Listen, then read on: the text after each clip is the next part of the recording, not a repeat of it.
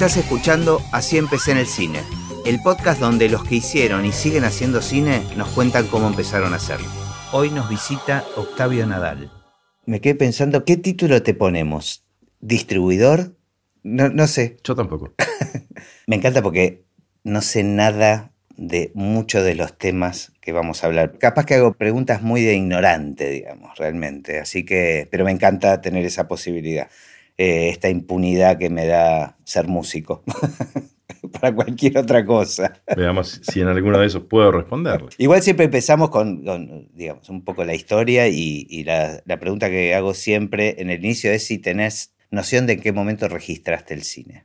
Sí, sí, sí. Yo, yo provengo de una familia de un nivel sociocultural medio bajo, con lo cual todo lo que significa el impacto con los medios culturales en general no es muy intenso en mi infancia. Pero el cine, más como entretenimiento, recuerdo una maestra, una profesora de inglés de la primaria, que se hizo muy amiga de mi papá. Por alguna razón nos tomó un aprecio particular, entonces nos llevaba, yo tendría 7, 8 años, al cine. Y creo que en esa época habré conocido en Los Ángeles por primera vez. Pero Tendría perdón, 7, decís, 8 años. no llevaba, era vos a mí y a mis hermanos. Ok. Entonces, de las películas que recuerdo, son dos recuerdos que tengo así de los más antiguos con el cine. Un poco eso, que era con Mary Poppins, nos llevaba a ver estas películas de aquel momento. Y el otro es con mi papá, que nos. Mi papá, bueno, por un tema personal, este, mi mamá falleció cuando yo era muy chico. Ajá. Entonces mi papá a veces no sabía qué hacer con tres hijos. Y a veces nos íbamos al, al cine Parravicini, que quedaba ahí en la avenida San Martín, cerca de, la- de donde yo vivía, San Martín y Tres Arroyos, y nos metíamos en continuado. Pero básicamente tenía que ver con pasar el tiempo Claro. en un lugar cerrado y seguro, con tres hijos que no sabía qué cuerno hacer. Creo que son los dos primeros recuerdos que tengo respecto del cine. Es decir, el cine como entretenimiento más que el cine como expresión de arte. Y ¿sí? te resulta, tu recuerdo es de, de- de un momento de placer. Absolutamente, Mm. sí. Además, yo me acuerdo de esas funciones de continuado, eran espectaculares. Era buenísimo. La Entonces, sensación entrabas a las 2 de la tarde de, de un cine en invierno, de un, a 2 de la tarde de un sábado, y salías a las 6, 7 de la tarde. de noche. Ya de noche. Listo. A comer y a dormir. Y en el medio la pasabas bárbaro. Yo no tenía televisión en aquella época. ¿eh? Tuve televisión recién en, en el 67 o 68. Ujú. Entonces sí, para mí era un ámbito de recreación emocional interesante, impactante. Una película que me acuerdo inmediatamente de haberla visto es El mundo está loco, loco, loco. Genial. Así que esos son mis dos primeros contactos con la, por eso digo, abordándolos no proveniendo de una familia vinculada a la producción cultural de cualquier tipo, ni teatro, ni literatura, ni sino desde el entretenimiento. Claro, claro. Y después este, hiciste una formación clásica, digamos, y una vez que terminaste la secundaria, ¿qué querías? En principio, yo diría que es clásica, pero afortunada mi, mi formación. Ujú. Porque para una persona de proveniente de, mi- de, digamos, de un barrio de la paternal, este, de recursos medios bajos, tuve la suerte de ir al Nacional Buenos Aires. Lo que la verdad es que me dio una formación distinta. Saquemos un segundo estos prejuicios sobre la percepción de elegidos de élite. No, no, claro, pero sí. Sí. había. Es un colegio con una tendencia hacia lo humanista. y- Exactamente. Es decir, me dio una serie de agregados que mi familia no podía darme de ninguna manera. Me dio un contacto con un mundo social y cultural. Y entonces ahí fue que, estando en primer año, tenía 13 años, 1972, un amigo que fue amigo desde aquella época, me dice, che, ¿viste que abrieron un curso de cine? Y para mí, yo no, no había usado una cámara en mi vida. Y me pareció buenísimo. Digo, y vamos. Entonces armamos un grupo y empezamos a hacer cine a los 13 años. Pero era un curso de cine de dónde, digamos. Del Colegio Nacional de Buenos Aires. Ah, el Departamento mirá. de Extensión Cultural, Ah. que estaba manejado en aquella época por Coco Rapalo, Ajá. que era el jefe de la sección cine de la sección espectáculos de Clarín, Ajá. manejaba el DEC, que se llamaba el Departamento de Extensión Cultural de Colegio Nacional de Buenos Aires, tenía esas ventajas. Yo hice teatro también, y entonces teníamos la posibilidad, a los 13 años, por ejemplo, nuestro profesor era Néstor Sprintzer, después se fue del país, qué sé yo, nosotros nos llevaron a las oficinas de Warner a ver pan y chocolate, cuerno de cabra. Íbamos casi todas las semanas, nos los conseguía Coco, a ver películas que a los 13 años, 14 años, yo no tenía ninguna posibilidad. ¿Y vos lo inauguraste este, este curso o es algo que venía existiendo No. de antes? Creo que fue el primer curso que se hizo. ¿Y se sostuvo en el tiempo? Se sostuvo dos años o Ah, tres. O sea, tuviste mucha suerte, eso, efectivamente. muchas cosas pasan en la vida por esa, eso que uno cree que no, porque yo hice esto, muchas cosas pasan. No, yo creo que el por azar. una cosa del azar. Sí, sí. Yo, sí. yo creo mucho, bueno, no quiero profundizar en eso, en lo que yo llamo la aleatoriedad de los sucesos. Es decir, esas pelotas que rebotan contra todas las paredes y que de pronto dos chocan en algún lugar. Sí, pero más allá de que choquen, yo creo que también es qué hace uno con eso, qué, mirada tiene con eso. Pero porque Yo creo podría no que- haberme subido a ese curso. Éramos Obvio. siete en todo un colegio que tenía 450 alumnos por año. Éramos 14, eran dos grupos. Y bueno, ahí empecé haciendo cine. Claro. En esa misma época, también por la misma gente, este amigo mío que me acompañó toda la vida hasta su muerte, o que yo lo acompañé a él Ajá. toda la vida hasta su muerte, fue Fabián Bielinski. Por eso empezamos haciendo cine juntos. allá. Era compañero tuyo en, en Era amigo mío toda la vida y compañero de Buenos Aires. Ah, mira. Y él fue quien estaba al lado mío y me dijo, che, abren un curso de cine. ¿No nos anotamos? Mira. Y ahí fuimos. Y ahí que eh, trabajaban con Super 8. Super 8. Ajá. Primer año hicimos un cuento que se llamaba Un cuento de Cortázar, Continuidad de los Parques, en Super 8 color. El segundo año accedimos a 16, material de 16, 16 blanco y negro. Entonces, en lugar de hacer un corto todo el grupo, hubo seis o siete cortos en 16 blanco y negro. Mira. De hecho, esas películas participaron en el año 74 en un festival internacional de, de cine joven en Moscú. Después vino la sombra del 76 en adelante y todo ese material desapareció. De hecho, hubo intenciones. No te puedo creer, no, no se, no se recuperó nunca. Se perdió todo ese material. Qué pena, mira. Sí. Hubo fuertes intenciones de buscar ese material y no hay rastro. Qué loco. Ahora duró dos años y ese fue como tu vínculo que obviamente dejó algún tipo de marca. ¿Qué, qué rol cumplías ahí, digamos? Tenía dos. Actué en varias de los cortos Ajá.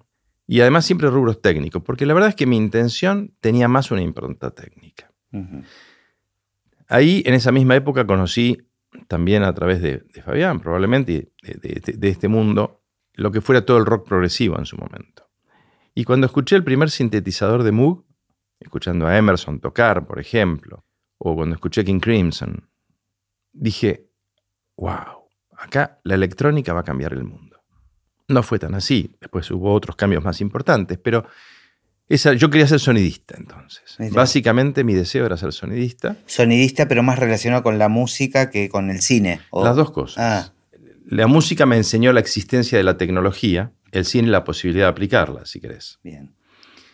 Y entonces decidí estudiar ingeniería electrónica. Quería ser sonidista, me parecía que ser ingeniero de sonido era una forma de hacerlo.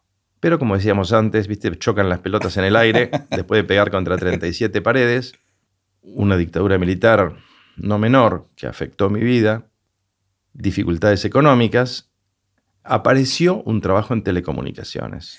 Ahora perdóname, porque lo uno un poquito con la que contabas de tu, tu relación con Fabián Bielinski. Terminaron juntos la secundaria. Sí.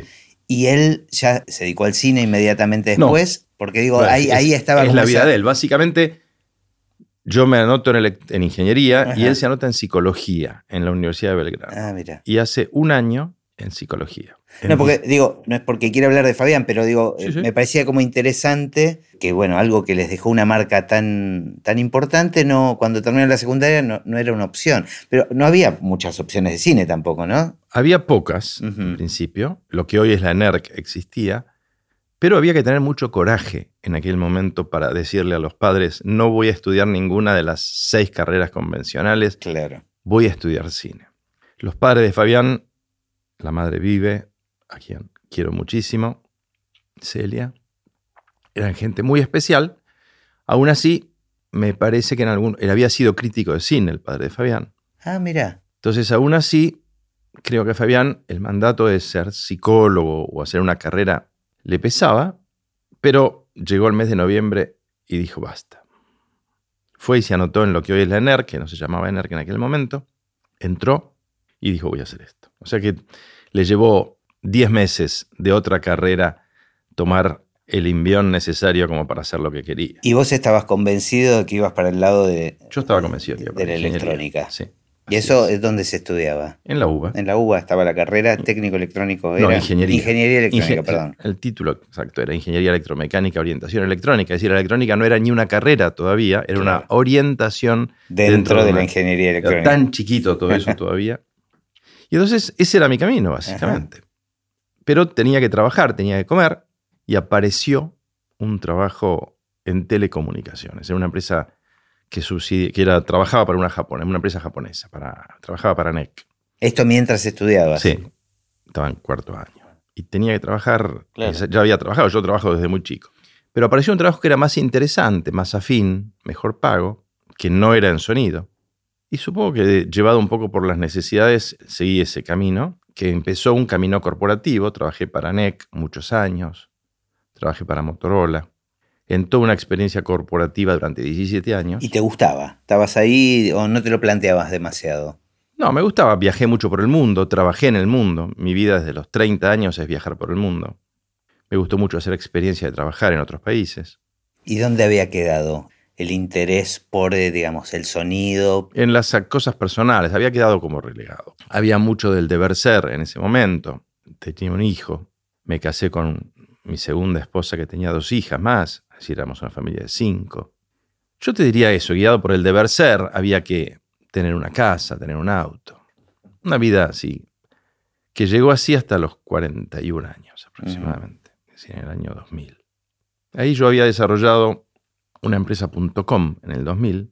Cuando fue el boom de... Cuando fue el boom de las .com, que compró Oscar Andriani, que era, a mí me gustó mucho ese proyecto, me parecía muy interesante porque era una combinación entre lo que el mundo ofrecía y lo que la realidad latinoamericana necesitaba, que era que el 95% de la gente no tenía ni tarjeta de crédito ni acceso a Internet, y veía que Frávega vendía televisores en frávega.com y que no tenía ninguna posibilidad de comprarlo. Entonces fue generar una red que compatibilizaba la realidad, donde vos podías ir a cualquier correo de Andriani, el operador te compraba por internet a través de una red que desarrollamos ese televisor.com y vos se lo tenías que pedir nada más. Mm. Che, quiero comprarme esto. Lo pagabas en cash ahí o sea, eras un intermediario entre la un adaptador, un adaptador de la tecnología disponible, del ideal tecnológico disponible y la realidad humana. Esa fue lo que construimos. Y lo armaste y se lo vendiste a Andriani. Lo armamos, sí, exactamente. Se vendió la idea a Andriani, Andriani fue el financiador, se empezó a implementar. Después vino la caída inmediata en el 2000 de todas las .com, con lo cual esto que era un intermediario.com, por decirlo de alguna manera, se arrastra, cae. Cuando lo estoy cerrando, estábamos liquidando la gente, cerrando los equipos. Una de las personas que era de torneos y competencias, un gerente de torneos y competencias, amante del cine también, que estaba vinculado a esta red que nosotros habíamos armado, me dice, una headhunter me está preguntando que necesitan un tipo para la parte comercial, la parte de gestión de una productora de cine. ¿Puedo ver tu nombre? Le dije, sí, claro. Corto, levanto el teléfono y lo llamo a Fabián. Chefa, ¿quién es este? Pará, me dice, es Pablo. Que lo estamos necesitando para Nueve Reinas, porque estamos pensando cómo Nueve Reinas va a salir al mundo. O sea, vos seguías vinculado a través de Fabián con el mundo del cine, digamos. O sea, vivías a través de él. Tuve el placer de compartir los sufrimientos de Fabián. Digo, para desmistificar algunas cosas, ¿no? Porque a veces los productores dicen, no, porque yo descubrí, porque yo. El guion de Nueve Reinas estuvo en siete productoras. Siete dijeron, esto no, no va a andar. Siete. Fabián lo convirtió en una serie de televisión que se llamaba Farsantes. Tampoco andaba. O sea, con el afán de venderlo, de, Quería hacer su película. realizarlo, claro. Quería hacer su película. Estaba, no sé cuánto, eso tardó seis años. El sufrimiento de Fabián, Fabián compartíamos noches hablando de eso. Pero vos como un amigo outsider, digamos. Absolutamente, un amigo. Básicamente, como el tipo amigo con el cual te tomás una botella de algo. Claro, y, me, y, y hasta las 3 de la mañana diciendo la pucha, digo, ¿cómo cuerno se puede hacer esto? Claro. Hasta que ganó el concurso. Cuando ganó el concurso de Patagonic, el planteo era, bueno, primer concurso de Patagones. Ahora hay que poner un millón de dólares para hacer una película de una ópera primista. Pero ¿Qué vos, riesgo? Vos ahí todavía no estabas, no, no, tenías nada que ver. No, pero participaba, por ejemplo, Fabián me pidió que fuera a los chequeos de las ediciones de Nueve Reinas para ver si en algún lugar se le veía el piolín del twist final. En esas cosas participaba. Ahí lo fuimos a ver en los estudios. O sea, que después apareció la posibilidad de que vos trabajes. ahí son las pelotas chocando en el aire. Exactamente. Entonces, le cuelgo, se colgamos y me dice: ¿Para qué le pregunto a Pablo? Me llama a los tres minutos. Dice Pablo que quiere almorzar con vos mañana. Esto sucedió en tres horas. O sea, te habían llamado por otro lado sin saber que vos tenías alguna Me comentaron que iban a decirle a una headhunter que yo era un candidato posible Ajá. para hacerme cargo de esa función en Patagonic. Y- Tres horas después ya tenía coordinado un almuerzo con Pablo Bossi. Tenemos un almuerzo, tenemos un segundo almuerzo, hacemos todo un recorrido, estaba decidido que iba a tomar ese cargo. Después de que estaba decidido, me llama la headhunter para tener la primera reunión de la entrevista. Se ofendió muchísimo la headhunter. Claro. Me dijo Le que cagaron el negocio. Era una falta de respeto. Le digo, no, mira, vengo a cumplir con todo el procedimiento. Pero Claro. a lo que ella dijo, bueno, quizá todo esto que para mí, ella dice, es una falta de ética, así lo planteó, es lo que hace falta para llevar adelante proyectos. A lo mejor es el perfil necesario para el puesto. Así que, digamos, se hicieron todos los procedimientos Claro. que correspondían de manera que ella tampoco dejara de cobrar sus honorarios, que se los merecía absolutamente. Ahora, ¿y cómo te jugaba emocionalmente a vos esta cosa de que de repente aparecía el cine y estaba. Fabián? eh? Me fascinaba. Claro. Primero trabajar con la película de Fabián, la idea de trabajar con Nueve Reinas, me, O sea, Me daba eh, una alegría. esto fue inmediatamente después que se filmó. Nueve Reinas. esto fue ya estrenada Nueve Reinas. Ah, ya. ¿Y Cuando por qué que empieza, porque empieza la carrera internacional. Se Ah, estrena localmente, pero empieza la carrera internacional. Hacía falta un comercial con experiencia internacional y con ganas de hacerlo, básicamente. Yo me había dedicado a la venta de tecnología en términos internacionales. Yo como ingeniero me dediqué ocho años a la parte específicamente técnica. Desde los 30 me empecé a dedicar a la cosa comercial, desarrollo de proyectos, desarrollo, implementación, viabilización de proyectos y exportación de tecnología. Ahora fue como mágico, ¿no? Porque de repente tener que ocuparte además de la película de tu amigo. Es como. Son las pelotas chocando en el aire. ¿Viste la imagen esa que tiene Dolby, Sí, la publicidad sí, de Dolby? Sí, sí, sí. Yo- sí. Cada vez que la veo digo, esa es la vida. Mira. Las pelotas que golpean contra cualquier pared, de pronto dos chocan entre sí. Porque además era volver a conseguir trabajo después de lo de las .com. No sé cómo, cómo había salido, cómo habías quedado. No, en no esa- era, no era un problema. Ah, ok, No era ok. Este, pero era co- conseguir trabajo más allá de lo económico. digo, Claro. Era conseguir un proyecto. que Era volver a subirme a un proyecto. Estaba haciendo el duelo de la pérdida de inviabilidad de un proyecto al cual le dediqué mucho tiempo y mucha pasión y mucha convicción. Estaba seguro de que, de que era mercado libre. Claro. pero no lo era. Viví ese proceso de fascinación. Pero además era ingresar a un mundo increíble. Entre las anécdotas que me fascinan, eh, viví de las experiencias comerciales y personales más interesantes. Digo.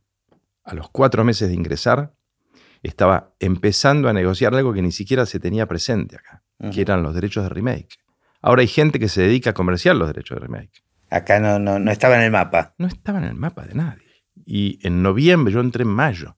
En noviembre, en Londres, Jason Resnick, que era de, de Universal, de Focus Feature, me plantea la idea de que quería ejercer una opción de compra de los derechos de remake de Nueva Reinas. Claro, eso te iba a preguntar. Aparece como una demanda, digamos, de. Alguien es- me lo es- plantea. Claro, No. no. es que a vos se te ocurrió, vamos a vender. En absoluto, yo no sabía ni que existía.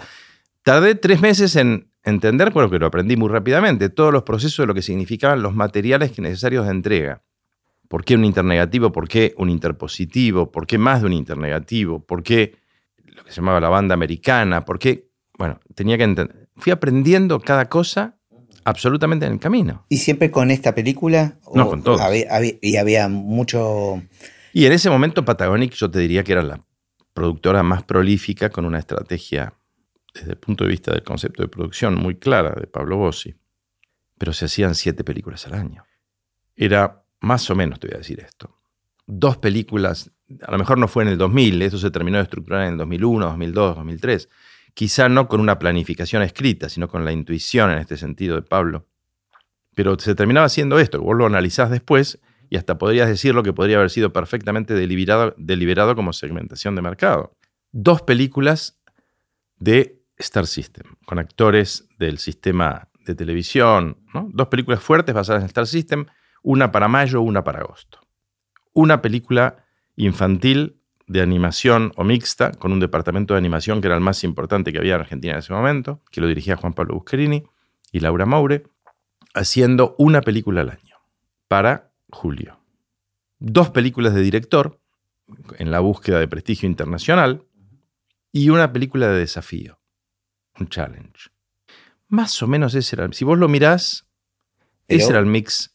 Era la época de las grandes coproducciones con España. En aquel momento Patagonic sola tenía entre el 30 y el 50% del total de la taquilla nacional. Del total de la taquilla nacional. ¿Y cómo, cómo continuó digamos, tu rol ahí dentro de Patagonic? Bueno, básicamente me terminé encargando de lo que fue todas las ventas internacionales, todo lo que fue la salida internacional. Nunca me metí en los aspectos de producción específicamente. Un poco me convertí en la cara de Patagónica en el exterior. Mi vida era muy rara, una mezcla divertida. Un día mi hijo me preguntó, un poco riéndose y un poco preocupado, si a mí me pagaban por ver películas y tomar champán. bueno, dentro de la industria hay mucha gente que sí le sucede eso. No está mal. si alguien puede vivir de ver películas y tomar champán. Yo se lo conocí en algún festival. Sobre todo en los festivales hay un par de personajes que transcurren esta vida de esa manera, ¿no? Es probable. Afortunado de ellos si lo logran. Este, en mi caso era estar fuera del país por lo menos un promedio de cuatro a cinco días cada mes, todos los meses, a veces más. Iba a casi todos los festivales primera línea, festivales mercado, no festivales solamente, festivales mercado primera línea. En algún momento ampliamos y empecé a ir también a los de televisión. Con lo cual uno construyó una especie de troupe itinerante de amigos que nos veíamos todos los meses de todas partes del mundo. Claro. Terminábamos tomando vodka rusa en Hungría, un grupo entre españoles, rumanos, este, o sea, con lo americanos. Que con lo que le había pifiado tu hijo con el champán. Era, era más amplio que Era más amplio, era un poco más que eso. La verdad es que una vida muy, muy distinta. Con muchos riesgos. Riesgo porque es una vida que te fascina y te pierde muy fácilmente. Es muy fácil perder la línea. Yo me dediqué mucho a la docencia en los últimos años y los chicos se ríen mucho y lo recuerdan. Yo hago chistes que por ahí quedan para que lo recuerden. Que es que en los festivales cuando vayan tengan siempre la copa de champán en la mano, pero que toda la noche sea la misma copa de champán. es muy fácil perderse en esos ámbitos y perder el objetivo al que fuiste. Si tu objetivo es comercial o de desarrollo de un proyecto, lo veo, veo a los chicos que terminan mal, impactados, alcoholizados, drogados. Está mucho ahí. Entonces hay que tener esa cordura, esa... Sí, yo aprendí que es muy importante, eh, sobre todo para directores este, o guionistas, los que tienen la oportunidad de estar en un festival, aprovecharlo y tener otros proyectos, porque es un momento de mucha conexión. es networking, esto es construcción de red. Exacto. Entonces, más allá de las fiestas y de todo el glamour que implican. Que las fiestas son para eso. Exacto. Sí, si en una fiesta te terminaste poniendo totalmente borracho, es más probable. Perdiste la oportunidad y además destruiste tu imagen frente a la confiabilidad de los demás. Entonces, esto se lo remarco mucho, hay que poder disfrutar de ese escenario, pero nunca perder el objetivo del por qué uno está en ese escenario. ¿Y te pasó de perderte un poco en eso? No, afortunadamente no. Afortunadamente no. Me agarró un poquito más grande ya. Me agarró a los 45 años. Sí que me dejé fascinar por ese mundo. Me acuerdo el día que estaba negociando uno de los primeros cierres, que no fue finalmente el último, de la remake de Nueve Reinas, con un productor francés. Estaba en el Hotel du Cap, en la terraza del Hotel du Cap mirando el Mediterráneo, un hotel muy lujoso, muy caro, muy selecto. Me paré así, miré el Mediterráneo y me pregunté, ¿cómo llegué de Paternal hasta acá? Tratando de no perder ese vínculo. Esa era la forma de tratar de no perder el vínculo. Pero hay una tendencia a patinar, es caminar en un, escenario patinoso. Depende de la fortaleza y la debilidad de cada uno en ese sentido. ¿Se hizo finalmente la, remake de Nueve Reinas en Inglaterra? No, en Estados Unidos. Pero entonces finalmente ese primer eh, pedido no, hubo, cuatro. Hubo, mira. Cuatro, pero fue un proceso que algún día me gustaría escribirlo y contarlo. Porque aparte está bueno porque fue el que abrió la puerta, ¿no? Hubo uno que abrió la puerta y después que saliste vos a venderlo, a ofrecerlo o, o también te buscaban. No, esto fue así. En realidad, Jason Resnick me hace el planteo y simplemente me enseña que existe un concepto que se llama opción de compra de una remake. También por el choque de, los, de las pelotas en el aire, debido al cierre de los aeropuertos, el 9 de septiembre del 2001, Fabián se queda varado en Toronto con la película. Justo era Toronto cuando fueron las Torres Gemelas. Y entonces se produjo una especie de... Todo el mundo quedó varado días. Era por el festival. Estaba por, el Festival de Toronto. Se produce el 11 de septiembre. Quedan varados. Entonces aumentan la cantidad de conversaciones para matar el tiempo. Y Fabián conoce a una mujer que fue la que le agradezco todo lo que me enseñó. Digamos, la generosidad que tuvo, que se llamaba Rosa Bosch. Se llama Rosa Bosch. Que era una catalana que vivía en Londres, con mucha experiencia comercial en el desarrollo de proyectos. Y entonces Fabián me dice, conocí a esta mujer que te gustaría conocer. Le manda un, no había WhatsApp, le manda un mail para que nos veamos en Londres. Me siento con ella y le digo, ya nos, nos caímos simpáticos los dos, creo, aplicando la teoría de la reciprocidad de los afectos que dice Julio Raffo, que es muy interesante, que si alguien te cae simpático, lo más probable es que suceda lo mismo del otro lado, y que si alguien te parece un, desastre, es probable que el otro piense lo mismo. Está bueno. Es la teoría de la reciprocidad de los afectos de Julio Raffo. Y entonces le planteo, Rosa, mira, me acaban de plantear esto. Rosa lo levantó en el aire y dijo, vamos por acá. Y empezamos a ver que se había cometido un error en el contrato que se había firmado con Sony. Sony Classic la había comprado para Estados Unidos. Que era que se había incluido en el paquete del All Rights, ¿viste? Como yo le digo a todos los chicos, o a la gente cuando veo los cursos, que es, en los contratos te van a poner for the universe, para el universo, all rights, todos los derechos y por el máximo tiempo que la ley permite. De ahí, digo, empiecen a achicar todo. No es todo el universo, sino lo que realmente va a explotar. No son todos los derechos, sino los que realmente va a explotar. Y no es por todo el tiempo, sino acoten el tiempo. Porque nunca saben qué sucede. Con lo cual, vuelvo, leo el contrato, pido que me lo manden en realidad, el contrato, a Londres, y veo que los derechos de remake habían sido cedidos dentro del paquete de la venta de distribución, en aquel momento por 75 mil dólares todo valor. Con lo cual no, podíamos hacerlo eso. No podías vender la, posibilidad de una remake. Ya estaba entregada. Había que recuperarlos. Entonces, estoy manejando por la calle Godoy Cruz, me acuerdo la situación perfectamente. Era el año siguiente, estamos en el 2001, venían las nominaciones a los Oscars. Sony Picture Classic tenía una película, no recuerdo cuál, que no estaba funcionando bien en las previas, en las mediciones de las previas de los votantes, y ve que el hijo de la novia empieza a medir bien. Entonces me llama Dylan Lehner, que era como el segundo. Era de Patagonic, el hijo de la novia. Comercialmente era de Patagonic, era uno de los coproductores y Patagonic se había quedado con la posibilidad de operar parte de los negocios. Era originalmente un desarrollo de Polka hecho con Patagonic. Y entonces me llama Dylan Lehner por teléfono, por celular. Yo estaba manejando, paré el auto y me dice, Michael Barker quiere hablar con vos. Era el presidente de Sony Picture Classic quiere hablar conmigo. Paré el auto y dije, ¿qué pasó acá? Entonces me dice, vos tenés algo que me interesa. ¿Qué? Le digo. Quiero tener el hijo de la novia. Y a lo que le dije... Viste la puerta para... Exactamente. Vos tenés algo que me interesa. Ok. ¿Qué me dice? Que se filtró un derecho de remake de Nueve Reinas este, en el contrato. Devolveme los derechos de remake de Nueve Reinas que no vas a utilizar y conversamos sobre el hijo de la novia. Y ahí fue. Me dice, al día siguiente tenés, le digo, mandame un fax en el cual me devolves esos derechos. Y ahí recuperé los derechos. Mira. Y no tenía un mayor interés en, o sea, ellos no les interesaba hacer en lo más mínimo, era algo que estaba, porque los abogados lo habían puesto, por eso también a... Y vos estabas muy interesado porque le veías posibilidades de hacer un gran negocio con la venta de esta remake. Un, un negocio. Claro. Porque Jason Resnick me lo había planteado y Rosa me dijo, no, esto y ahí Ross, con Rosa, yo, ahí es donde aprendo, empiezo a recorrer los festivales y empieza a subir la apuesta. Digo, hoy se puede hablar de valores porque estoy, todas mis confidencialidades están prescriptas. de todo esto hacen 20 años. Claro. Pero de los 28 mil dólares creo que ofrecía Jason Resnick como opción, lo primero que dice Rosa Bosch es, no, opción nada. Acá o la compran o no la compran. Claro. Que se llama right buyout. Y de ahí se empezó a mostrar y se le mostró a, varias personas. Icon.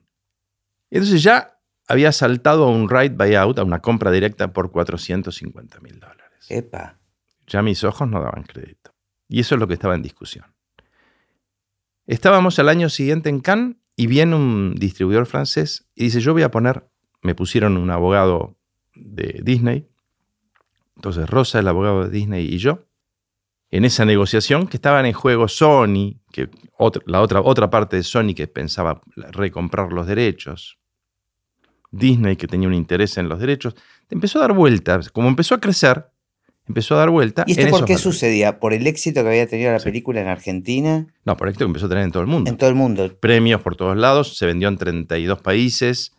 Este, la película funcionaba, básicamente. Claro funcionaba en distintas culturas. Fue inmediatamente después del 2001, ¿no? ¿El estreno? El estreno fue en el 2000. Acá ah, en el fue 2000. en el 2000. Agosto del 2000. Ah, ok, ok. No sé por qué yo lo Pero en relacionaba el con la mundo crisis. sale y empieza a ganar festivales y empieza a tener renombre y empieza a ser... A mí me decían, me presentaban un productor a otro, un comercialero a otro. Era un referente, te juro que era un referente en el mercado. Me decían, él es de la productora de Nueve Reinas. Claro. O muchas veces me decían, él es el productor de Nueve Reinas. Decía, no, yo no soy el productor. Yo soy el que me encargo de la comercialización de la productora que hizo Nueve Reinas. Pero esa era la forma de presentación. Ah, mira. Entonces, creció como los fenómenos, ¿viste? Sí, Va sí, sí, creciendo, sí, creciendo, creciendo. Este francés se sienta en la mesa y dice, yo tengo una oferta para poner 48 horas en la mesa, pero no quiero empezar a negociar nada. 800 mil dólares. No. Y ahí se produjo un conflicto con el abogado que nos quedarán a todos dudas del por qué, pero no voy a entrar en ese detalle. Y no se realizó. El asunto es que el abogado faltó, se ausentó a la firma de la venta por 800 mil dólares. Yo lo llamé a Pablo Buenos Aires, poneme otro abogado. Ah, el abogado tuyo. El abogado de Disney. Ah, Se ausentó a la firma. Muy nueve reinas todo, ¿no? La No, no. digo. Yo creo que más que, más que de estafas era de intereses, Claro. conflictos de intereses o conflictos corporativos. No sé, no me quiero meter en ese detalle porque son meramente especulativos. El tema está en que no se pudo firmar ese contrato. Puesto sobre la mesa, el abogado del, del representante, ahí fue que estaba en el, en el Hotel Ducap, yo diciendo yo no puedo firmar. Llamándolo a Pablo por teléfono a Buenos Aires, era un viernes a la noche, se perdió la oportunidad. Qué bajón, ¿no? Volví muy deprimido. Al muy poco tiempo, a los, al mes, digamos, bueno, ahí pasaron algunas cosas sobre que, de alguna manera, por buscar 800 se habían perdido los 400 posibles que operaba de alguna manera Disney. Claro. Con lo cual, en algún momento alguien me dijo, ahora vas a tener que conseguir algo por lo menos igual a los 400 que se perdieron. Y aparece una opción, esa no la interactué yo, la interactuó Rosa directamente, que era Sarkisian, el productor de Jackie Chan, que dio, firmó una opción para una compra a 30 días, por 1.200.000 dólares. Wow. Además estoy pensando, esto sí fue post eh, devaluación de post eh, de 2001, era, una, fortuna. fortuna. Claro. Era una fortuna. Sigue siendo una fortuna, pero en ese momento cualquier dólar era una explicar. locura. Era absolutamente increíble la situación. Y entonces Sarkisian falló en la, en la apuesta de dinero, con lo cual se vuelve a caer también esa opción. De nuevo estábamos en nada. De nuevo estábamos en cero. Es decir, de 28 a 400 o 450, de 400 a 800, 800 a 1.200.000 y cada vez a la nada. A veces suceden esas cosas, ¿no? Como que hay proyectos que crecen tanto que ese crecimiento a veces los termina matando. Sí, porque se convierten en cosas inalcanzables después, donde además, si en ese momento, después de haber tenido una opción por 1.200.000, te ofrecían 100.000 reales, claro, claro. era difícil explicarle a alguien 100.000 Sí, reales. sí. Pero estabas en 1.200.000 que no fueron. Ujú. 4 de enero estoy en Los Ángeles y me llega un llamado de Warner, de los departamentos legales de Warner, que me dicen, queremos poner una opción de compra por 40, es decir, una opción de un right buyout que dura 48 horas en la mesa, Ahora, ¿por qué esas opciones son de... de- para que no especules, Ah, ok. para no empezar al, al- al bargaining, digamos. Claro, ¿no? Que vos vas con otro, vas con la cartita, Claro, le mostrás a otro, claro. se lo levantás, venís a este, se lo levantás, el otro te dice, mira, es simple, acá no hay, yo hago la propuesta, Claro, no me rompas las pelotas. Hay una famosa anécdota de, de- de los Weinstein, Ajá. hoy tan de moda, donde esa actitud la tenían, la actitud que hoy se les juzga respecto de las situaciones de género o de abusos, la hacían comercialmente. Es una anécdota, no me consta porque no tuve esta experiencia, pero lo que hacían los tipos era, te hacían una propuesta, una mesa de reuniones, y te decían, esta es la propuesta. Tienen todos los teléfonos que quieran, se pueden quedar la cantidad de horas que quieran, se pueden quedar a dormir acá, lo que quieran si salen de esta oficina, esta propuesta cae. Mira, Te ponían los teléfonos, las computadoras, café, lo que quisieras. ¿Querés quedarte dos, dos días ahí? Te quedas dos días. Salís por la puerta y caen. Y era tal la fortaleza que ellos necesitaban sostener para mantener ese nivel de presión que lo hacían aunque perdieran negocio. mira. Es decir, vos decías, bueno, lo tengo que ir a consultar con mi abogado, No, se acabó el negocio. Para evitar este mismo proceso, ese, Claro, ese era el claro. caso claro, después se, paradigmático. Claro, se legalizó, digamos, se, se, se formalizó. Eso se convirtió en este esquema que es, yo te lo doy por 24, 48 horas, digo, y después me retiro. Y sobre todo si soy grande, trato de que no negocies conmigo en ese sentido y te aplican esos temas. ¿no? Es decir, yo te la doy por 24 horas. 48 creo que era. A lo que le dije, ponela por escrito. La oferta era por un millón y medio de dólares. Ah, seguía subiendo. Seguía subiendo. O sea, subías, bajabas, subías. tú- tú- emocionalmente me imagino en esa dije, época. "Mirá, está todo dado. Si vos la ponés por escrito. Traté de averiguar rápidamente de dónde venía, quién era, era Section 8, que era la productora, la production house interna de Warner de Steven Soderbergh con George Clooney. Steven Soderbergh la quería comprar para que su asistente de dirección, Gregory Jacobs, dirigiera la primera película Mira, y se hizo, se cerró. se cerró. eh, Un millón medio de Mira, dólares. salió muy bien. Para mí fue una experiencia única. ¿Y cómo le fue a la película después? Criminals, Sí. muy mal. Porque yo no, no la llegué a ver, creo que la pesqué alguna vez en cable o algo y me pareció como. John C. Reilly, Diego Luna, Sí. Yo creo que en esta industria la soberbia es bastante clásica. Nosotros le pusimos una cláusula en el contrato que decía que Fabián ofrecía sus servicios para hacer la adaptación e inclusive agregar algunas figuras que quedaban residuales. La respuesta fue, no necesitamos ni, pero literal, ¿eh? No necesitamos ninguna ayuda para hacer la adaptación. Ahora, miremos un segundo la película si querés hacer una, como un análisis. La escena del ascensor, donde la viejita tiene que decidir a quién le da la cartera para bajarse, si a Ricardo Darín o a Gastón Pauls, pone en juego tu propio prejuicio. Sí. ¿A quién le das la cartera? ¿A un rubiecito de ojos blancos con cara de bueno o a otro? Te pone a vos en el lugar en que te tiene que poner la película para que te la creas, que el bueno es... El que es está Gastón disfrazado. Pauls. Claro, es el que tiene cara de bueno. Ella hace eso Mm. y vos también haces eso. Claro. Y ahí comprás. Entonces, ¿qué hacen en la película de Criminals? Una señora tiene que elegir entre darle la cartera a John C. Reilly, un irlandés, o a Diego Luna, un mexicano. ¿A quién se la das? Digo, hay varios conceptos que me parece que intentaron reproducir. La película perdió el alma. Claro. Tiene el guion, tiene la historia, tiene la producción, tiene los actores. Hay algo que no sé cómo se mide en las películas. Yo la llamo el alma. Vos podés tener todos los componentes, pero si falta el alma no se produce el milagro. Y eso es lo que tienen algunas películas. Y no llegaron nunca a recuperar es- esa, esa inversión. No. 13 millones de dólares costó la película y lo perdieron. Qué bárbaro.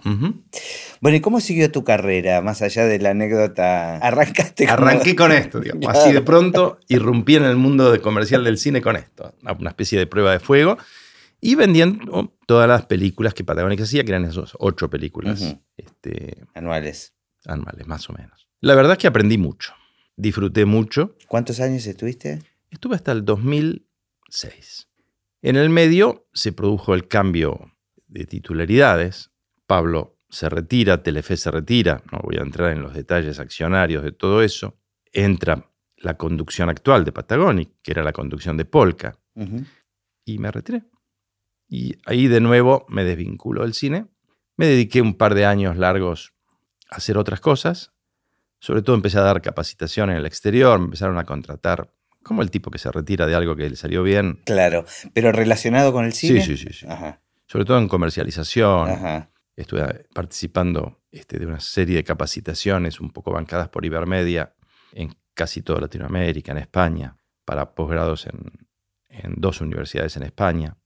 Y así pasaron dos, tres años. No produciendo, no comercializando. Una amiga, socia después, Patricia Primón, en el año 2009, me dice, no, vos no te podés quedar afuera de este negocio.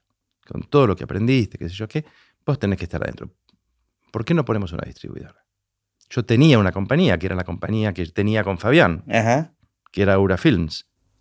Y entonces tomamos Aura Films y la convertimos en una distribuidora. ¿Y por qué la decisión de la distribuidora? Porque un poco la sensación que tengo es, es un tema del cual, como te decía al principio, desconozco absolutamente. Pero la sensación que me produce un poco es como la de el que quiere poner un restaurante. No sé, porque como que hay una fantasía de que es algo que nadie lo hace bien y que uno lo haría bien y sería un gran negocio. Hay algo de eso. Yo te diría dos cosas. Primero, había un negocio sustentable, hay un negocio sustentable en las ventas internacionales. Sustentable. Gran negocio no. Yo no tenía experiencia en la distribución del mercado local. Patricia sí. Patricia no tenía en ese momento una gran experiencia en ventas internacionales, yo sí. Lo que nos daba un complemento interesante.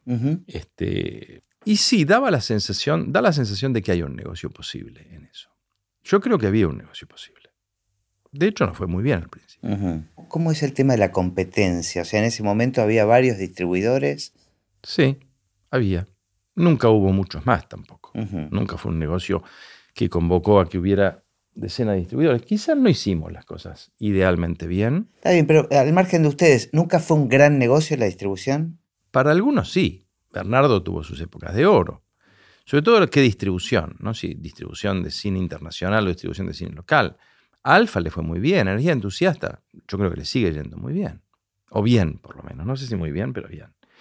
Pero no por nada Bernardo tuvo que cerrar la compañía, porque llegó un momento en que la distribución local, como tal, se convirtió. No quiero entrar en discusiones de índole político, pero hay un punto de inflexión que hace desaparecer la industria de la distribución local, la distribución independiente, que fue una decisión cuyas consecuencias posteriores no fueron las previstas. Quizá fue una decisión tomada apresuradamente sin un análisis profundo de las consecuencias. ¿Una, decisión política? Sí. Que fue cuando, en combinación, Liliana Masure con Moreno le piden a las mayors que inviertan en películas nacionales. Eso fue en el 2012 se hace una gran reunión donde las mayors, se convoca a las mayors y dicen, ustedes tienen que comprar películas nacionales. Más allá de entrar en los detalles, la, primera lectura era que bueno, con eso vamos a hacer que entre plata para producir. Esta era la primera lectura. Las consecuencias reales fueron otras.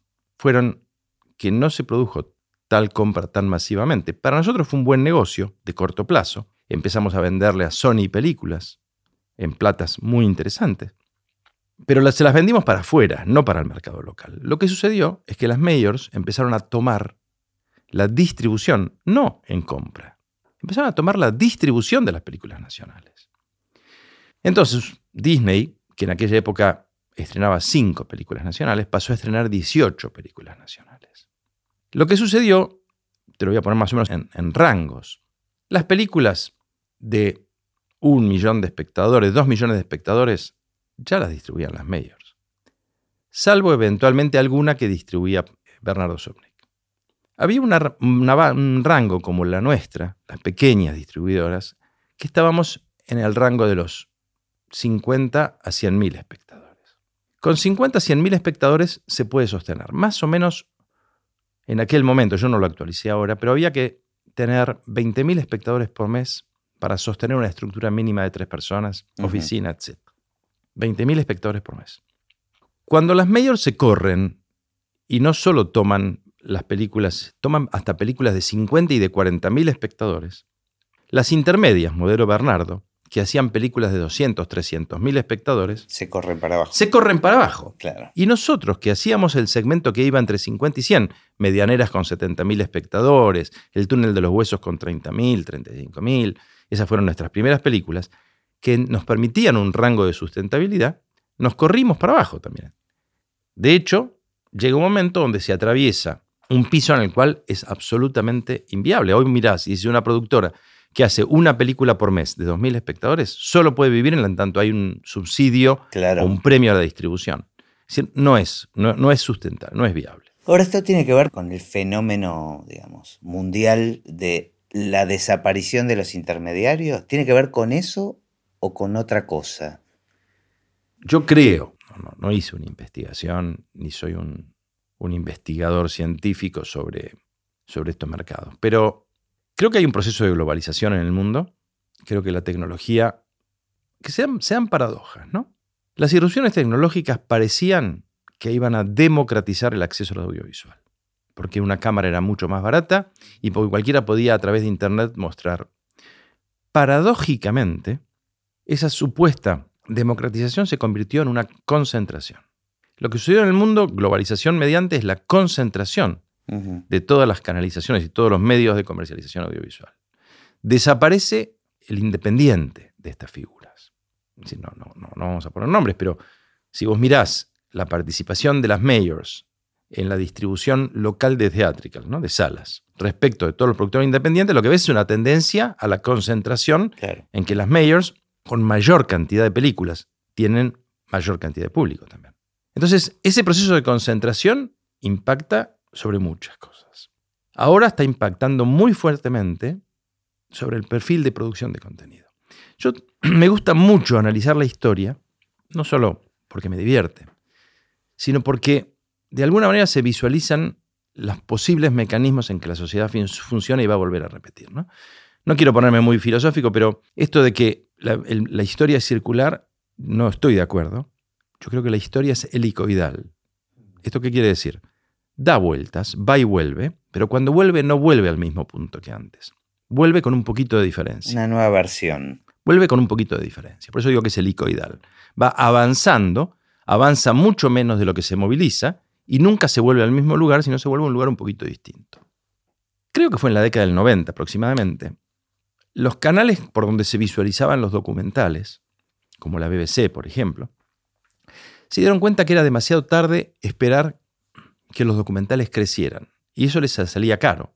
Un documental que tenía éxito y que era bueno, si se probaba que era bueno, comprarlo costaba 300 mil dólares, 400 mil dólares. Y la BBC dijo, ¿pero por qué? Si en definitiva lo tengo que pasar yo. Y entonces dicen lo siguiente, dicen, para, para, preséntenme proyectos. Y los producimos. Yo los, exactamente, yo los financio y te pago un fee de producción. Eso impactó de lleno en la industria documental del mundo. Ese modelo lo termina repitiendo BBC, National Geographic, History Channel, y la gran cantidad de documentales del mundo se producen en esa, en esa forma. Con lo cual se achican mucho los mercados de documentales, la posibilidad de comprar y vender, la sustentabilidad de los distribuidores, que era el mismo fenómeno que hablábamos antes. Con lo cual se achica mucho la posibilidad del documental independiente producido. ¿Te suena lo que estoy diciendo? No, total. Y la diversidad también, ¿no? Ahí, esto, ese es el corolario de esto que estamos diciendo. Claro. El corolario es que lo que se produce tiene un sesgo, que es la elección de quien mayoritariamente toma la decisión, que toma la decisión no solo con un interés cultural, sino con un interés específicamente comercial. Ahora, si replicas esto de los 90 con los documentales, es lo que está pasando hoy con las plataformas y la ficción. Exactamente lo mismo. Exactamente lo mismo. Entonces están todos ahora corriendo a ver cómo se hace para hacer lo que los documentalistas hicieron en el 90, para que la BBC, por favor, les recibiera sus proyectos. Estoy pensando que los nuevos soñadores que se quieren poner el restaurante este, o que se quieren poner la distribuidora, tal vez ahora quieren poner una plataforma. Hubo muchos intentos, hubo miles de plataformas. Desde el 2010 empezaron a aparecer plataformas que fueron inviables financieramente porque el video bajo demanda transaccional, que era el modelo más estándar, no funcionó. Casi en ningún lugar funcionó. La gente no quiere pagar cada vez. La gente prefiere pagar un abono que ni se da cuenta y ver libre. Es el, el placer de ir al tenedor libre y sentirte, descomponerte y sentirte mal por haber comido mucho. Qué buenísimo. Hay algo de eso. Sí, Hay algo de eso. Igual estoy pensando con esta asociación que lo, hice con los restaurantes y tiene que ver con tal cual lo que vos me estás diciendo, porque tengo un amigo que es abogado y que es abogado de un grupo gastronómico importante. Y me contaba que esta gente está muy pendiente de los soñadores que ponen el restaurante. Dice, esos son los que, los que más seguimos, porque tienen una ilusión sobre lo que es tener un restaurante, entonces le ponen toda la garra y después a los 3, 4 meses se dan cuenta que comercialmente es inviable y entonces ahí le compramos nosotros el fondo de comercio. Ya, eh, este, Terrible.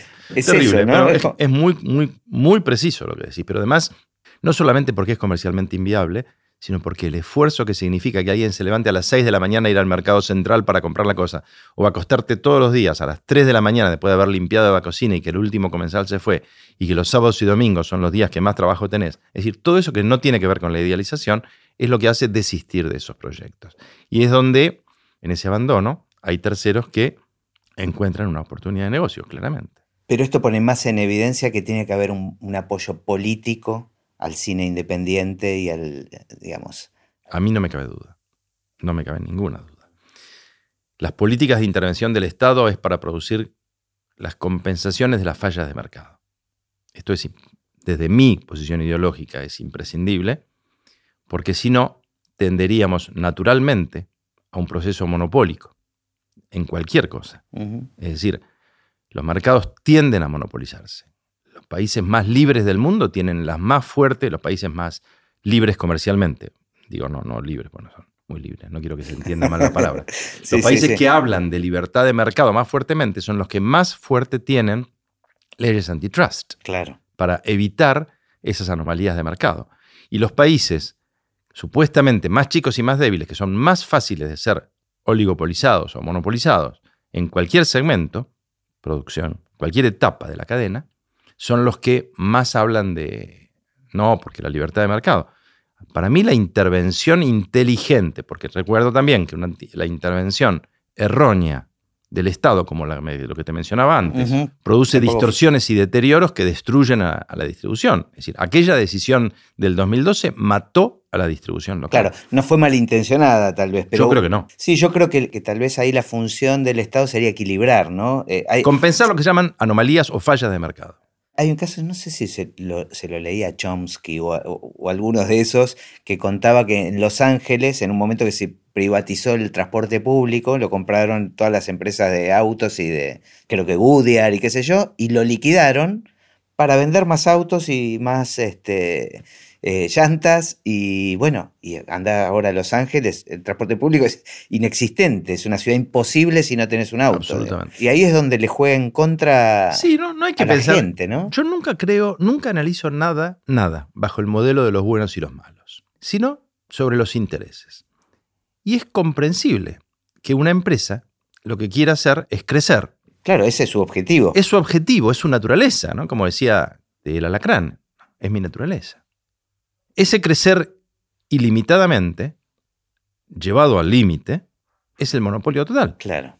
Es la más fuerte, la que tenga alguna razón para ser más fuerte, ventajas financieras, ventajas muchísimas podemos encontrar, no solamente de capacidad o de inteligencia o de perfil, ventajas políticas, ventajas coyunturales, muchas, no importa, va a tender a monopolizar. Y ahí es donde el Estado tiene que intervenir, porque eso produce desertificación. Sí, sí, sí. Lo que sucede al mismo tiempo en el caso del audiovisual, que es una frase que repito hace un tiempo, que es una frase un poquito divertida nada más, pero creo que sirve, que lo que ha sucedido, el audiovisual se ha convertido en el segundo producto más consumido en tiempo por el hombre. Mira. El primero es el aire, que lo consumís 24 horas por día. El segundo es el audiovisual en todas sus formas. Y que va con la intención de ganarle al primero. Mira, no, creo que pueda, porque en algún momento, si no consumís aire, al sumo podrá igualarlo. Porque si le gana el audiovisual al consumo de aire. en algo raro. Eh, algo sucedió extraño. Este, pero estamos hablando de un promedio de consumo audiovisual de cuatro horas por día por persona. Wow. El agua, más allá de la cantidad, la tomás durante 10 minutos al día. No hay ninguna otra cosa que consumas, no que uses, que consumas en flujo, en tiempo, tanto como el audiovisual. Entonces, pareciera que no se produce en el audiovisual este, este efecto de, desertificación de, demanda, es decir, de desaparición de la demanda. Es bastante esperanzador, digamos, para la industria. sí, el problema está en que lo que consumen es lo mismo. Porque como es un producto de costo hundido, es decir, que vos no transferís el bien en el momento del consumo como un zapato, si todos, toda la humanidad, durante las cuatro horas ve las mismas cuatro horas de contenido, tenés un proceso de concentración grave. Con unos efectos también bastante terroríficos. Devastadores desde lo cultural, claramente. Devastadores. Bueno, me, me, dejas el pie perfecto para la pregunta del cierre que tiene que ver cómo ves el futuro del cine. Mira, silencio y cortamos acá, pues no, no tengo una respuesta, absolutamente. No, no la tengo. Yo estoy, en, en mi caso en particular, estoy en un momento donde me salí de la distribución la compañía la sigue mi socia, mi ex socia, y estoy viendo, sigo haciendo cosas, sigo en actividad, haciendo cosas distintas, como para tener la capacidad de observar, porque no tengo esa respuesta. Si tuviera esa respuesta, estaría en acción directa en esa línea. Personalmente no la tengo. El cine padeció históricamente de lo que se llamó la crónica reiterada de una muerte anunciada que nunca se dio, pero sí que tiende a hacerse un segmento, un nicho estable pero no participa tanto de ese incremento en la demanda. Es decir, por suerte, como se crece esa demanda y se ha llegado a cuatro horas de demanda, el crecimiento de los otros sectores audiovisuales se sumó al incremento de esa demanda. Y el cine sostiene un nivel que tenderá a achicarse un poco, Pero sí me preocupa el fenómeno de la concentración. Ujú. Ese me preocupa más. Es decir, creo que es menos contenido el que se va a Se va a acceder. Porque acá es- empieza a jugar siempre el tema de la palabra cine, ¿no? ¿A qué le llamamos cine dentro? Sí, está muy bien el planteo. Yo tengo, con esto de dar clases, un inventa clichecitos Está bueno, está buenísimo. son como mnemotécnicos. Son muy útiles para el podcast. Exacto. Bueno, yo hablo de que los productos, ya más que hablar de- o de cine o de televisión, que es un error, porque estás hablando del instrumento a través del cual lo ves o de la forma, hablo del modelo de consumo. Entonces digo, son consumos para ver de sentado, de parado o de acostado. Para ver una estructura narrativa de 90 minutos, tenés que estar en un lugar a oscuras donde no te levantes durante 90 minutos y en una butaca lo suficientemente cómoda. O en el sillón de tu casa. Si no, no llegas a los 90 minutos. Entonces, esa estructura narrativa es más una estructura que se consume. Entonces, vos me ¿cómo se consume un producto de 90 minutos? En esas condiciones.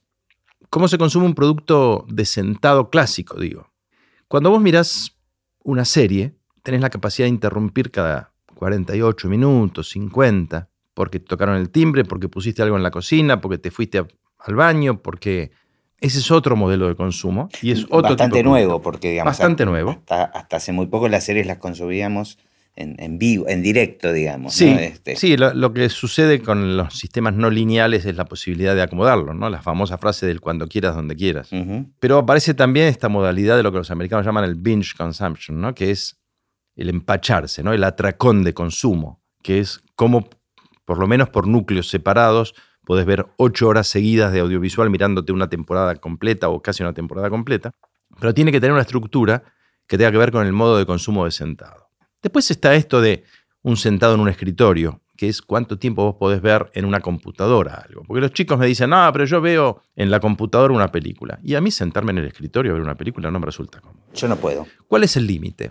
Y yo podría ver hasta 15 minutos, 20 minutos si tengo que verlo. Pero será generacional, supongo, ¿no? O- Yo creo. Bueno, un poco sí, porque las espaldas son distintas a los, a los 60 que a los 20. No, no, pero yo, por ejemplo, es algo que no aguanto ver una película en la computadora. No puedo. Yo tampoco lo veo. Pero sí puedo ver hasta 20 minutos. Es decir, que hay una estructura narrativa que tiene que ver con ese consumo que tiene que ver con esa unidad. Y después está el consumo. Hoy los chicos pueden ver una película en un celular. Yo menos todavía. Primero, como decís, por edad, porque no, no puedo leer lo que dice, no puedo leer los subtítulos, básicamente. Pero además porque no me resulta cómodo. Entonces creo que en consumo masivo hay una estructura narrativa necesaria para un consumo de hasta 5 minutos, que es el tiempo en que vos podés estar esperando un subte, esperando un colectivo, parado en un consultorio. Es decir, hay una estructura narrativa de eso. Entonces me parece que hay núcleos narrativos, estructuras narrativas que tienen que adecuarse a incorporar esa tecnología. Lo mismo que veo, y estoy trabajando un poco, estoy participando comercialmente en esto para encontrarle el camino a todo lo que son nuevas tecnologías, ¿no? Realidad virtual, realidad aumentada.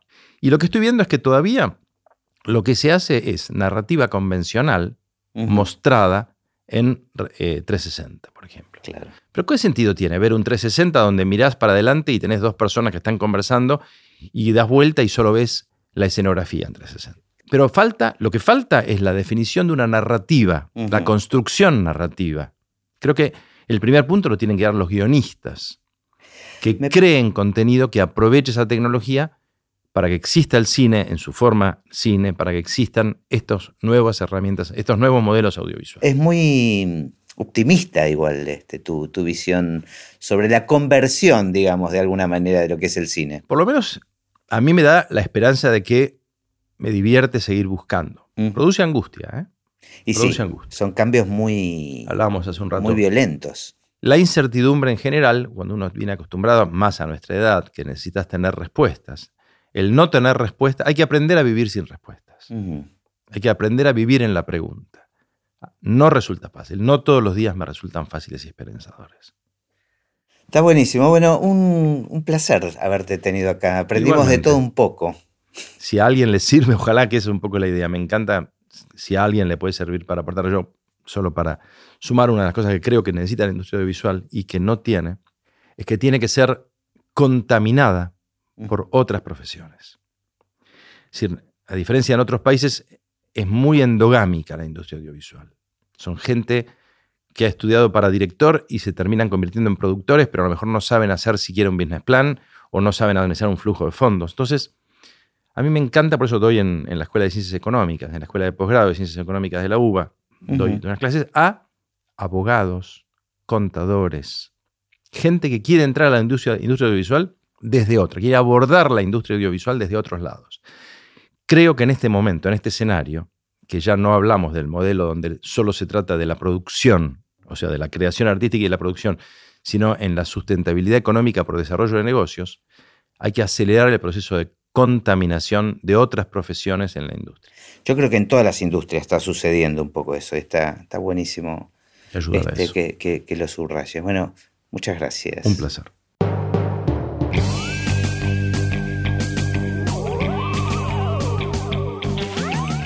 Y así terminó esta conversación de Así empecé en el cine. Mi nombre es Gustavo Pomeranek y espero que la hayan disfrutado al menos un poco de todo lo que disfruté yo. Recuerden que se pueden suscribir para escuchar todos los episodios que vamos subiendo en asíempecéenelcine.com. También nos pueden buscar en Apple Podcasts, en Spotify o en cualquier otra aplicación de podcast. Los espero en el próximo.